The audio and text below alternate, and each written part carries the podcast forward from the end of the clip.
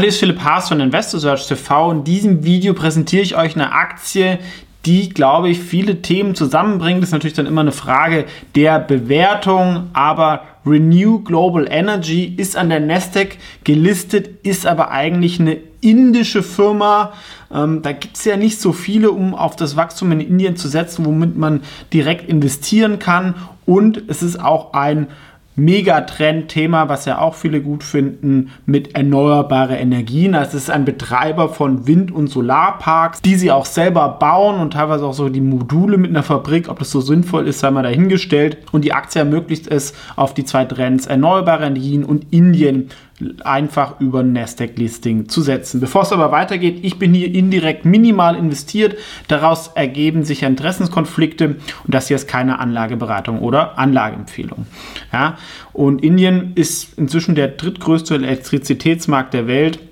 Die Nachfrage wird auch weiter steigen. Ja? Ähm, Klimaanlagen, Industrie. Ähm, bei uns wandert es eher ab, da wird es aufgebaut. Sind da einer der größten Anbieter und haben immerhin 2% der indischen Stromkapazität. Ist immer die Frage, wie man das dann eins zu eins ähm, vergleicht, aber das ist schon ein relevanter Player, was wir auch daran sehen.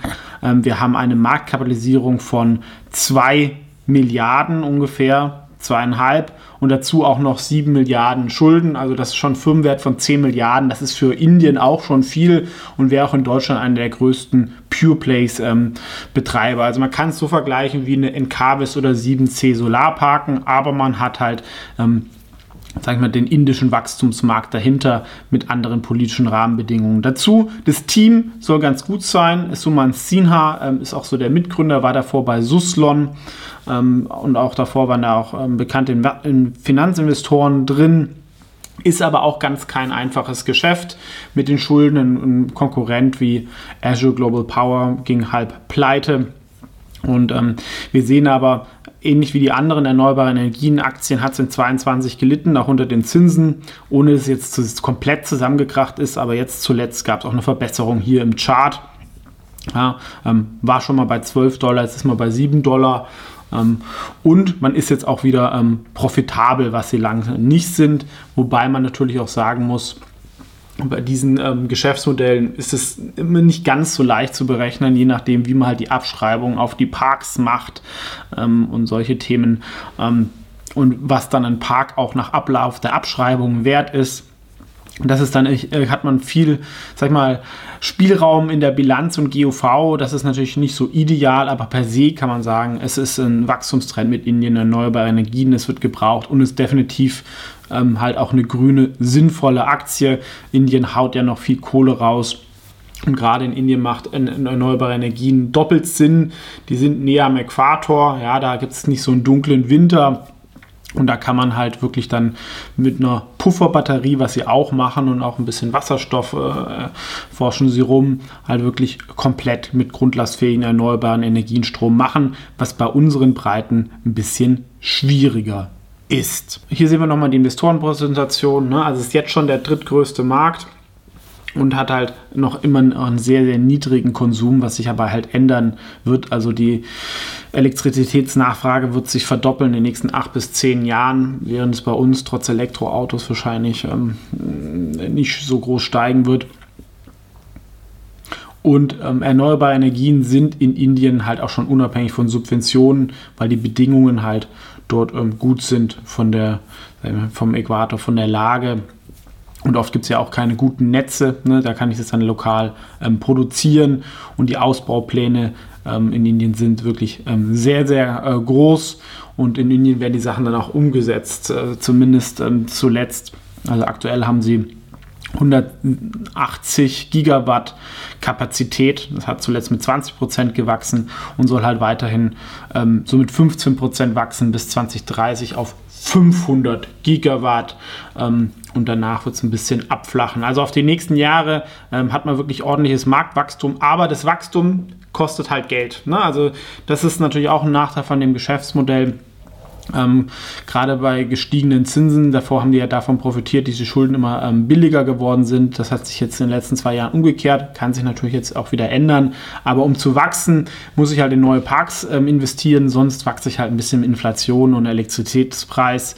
Ähm, manchmal, wenn ich Glück oder Pech habe vom Wind, also davor hatten sie anscheinend zwei, drei Jahre mal Pech vom Wind, dass weniger Wind als normal ähm, geweht hat. Das hat sich jetzt so ein bisschen normalisiert in den letzten Quartalszahlen, aber das natürlich auch etwas was sich in einem langen Sicht ausgleicht. Ne? Und ähm, beim einer Softwarefirma oder so, wenn ich da automatisch dann Kunden gewinne, ist das vom Geschäftsmodell natürlich nicht so kapitalintensiv. Aber wenn man dann bei den Kosten spart und der Wind weht und auch die, die Elektrizitätspreise steigen, hat man natürlich einen ordentlichen Operating Leverage, weil die Kosten sind vor allem halt fix, Kapitalkosten und ein bisschen Service. Und was auch noch besonders ist bei Renew Global Energy, dass sie vor allem solche PPAs, Purchasing Power Agreements, abschließen mit Firmen, wo dann über 10, 20 Jahre Sie sagen, okay, an die Firma verkaufen wir den Strom, ja, können irgendwelche Tech-Konzerne sein, Industrien, ähm, die sich halt auch unabhängig machen vom unzuverlässigen Stromnetz. Und das ist ein bisschen, sag ich mal, stabiler, als wenn ich einfach nur einen Windpark baue, den versuchen zu verkaufen oder den Strom mal irgendwie an einen Privathaushalte oder an irgendwelchen lokalen Elektrokonzerne. Das ist natürlich da ein bisschen ähm, zuverlässiger und was ich halt auch interessant finde, dieses Round the Clock, was ich halt schon gesagt habe, dass halt um, rund um die Uhr erneuerbare Energien bieten können mit Solar, Wind und Puffer. Was ein bisschen teurer ist, aber dann kann man halt erneuerbare Energien wirklich halt eins zu eins mit konventionellen Kraftwerken vergleichen, was oft halt ein bisschen falsch ist, weil halt Wind nur produziert, wenn der Wind weht und Sonne halt irgendwie nur mittags. Das heißt, diese Kapazitäten, äh, die da oft genannt werden, ist ja nicht das, was ich dann eins zu eins ähm, produzieren kann, anders als bei einem konventionellen Kraftwerk. Sie haben auch ein eigenes ähm, Solarmodulfabrik, finde ich jetzt nicht so sinnvoll. Es gibt irgendwie 40 Prozent Zölle in Indien auf chinesische Module, dadurch sind sie ein bisschen wettbewerbsfähig. Das kann natürlich irgendwann mal wegfallen. Ja, also wenn man es umrechnet, sind sie halt so 20, 30 Prozent teurer als China.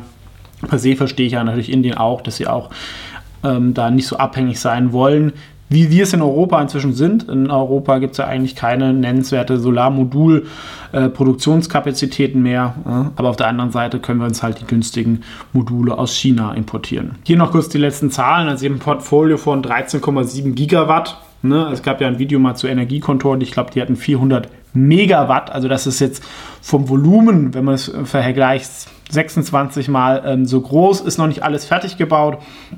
Aber es zeigt einfach mal auch die Skalierung, dass so eine Firma halt 20, 30 Mal ähm, so groß ist wie auch jetzt kein super kleiner Player in, in, Deutschland, weil da ist einfach der Platz und die Nachfrage einfach an eine andere, einfach ein bisschen größer. Hier sehen wir noch den Gründer, der sich auch ähm, wirklich aktiv auf LinkedIn und Twitter ist, was ich auch immer ein positives Zeichen finde. Jetzt so vom Fazit, ja, es ist äh, aufgrund natürlich des kapitalintensiven Geschäftsmodells und ähm, auch jetzt ein bisschen Zyklik aufgrund der Zinsen nicht ganz eine Qualitätsfirma, aber wir kommen auf ein faires KGV von 18 und ähm, ich glaube halt, es hat High Potenzial, wenn hier mal irgendwie das Indien in erneuerbare Energien-Thema gespielt wird. Das ist schon, was viele Investoren dann irgendwie mögen, die dann auch nicht so auf Bewertungen schauen. Ich würde sagen, aktuell ist die Bewertung einigermaßen fair. Für das Risiko kommen wir auf ein Renditepotenzial von so ähm, 13 Prozent, aber wir nehmen halt schon die Zahlen von 26. Es ist sehr, sehr schwierig hier die Schätzung zu machen, weil wir wissen nicht, wo die Zinsen in zwei, drei Jahren sind, wie die Kosten und die, äh, sich entwickeln. Ähm, aber per se ist es definitiv eine der besseren ähm, indischen Aktien, wo es einen Marktrückenwind gibt, die auch ähm, überdurchschnittlich geführt ist in Pure Play. Sonst gibt es ja immer so Mischkonzerne. Und wer Indien ähm, abdecken möchte und vielleicht halt auch ähm, grüne Aktien oder sowas interessant findet, was ja per se jetzt nicht das super komplizierte Geschäftsmodell ist, indem ich einfach Wind- und Solarparks baue und den Strom verkaufe, und keine Angst vor den Schulden hat, die aber hier normal sind. Deswegen gibt es hier trotzdem ein bisschen Abzug von den Punkten. Der sollte sich Renew Global Energy einmal anschauen. Ansonsten vielen Dank fürs Zuschauen und bis zum nächsten Mal.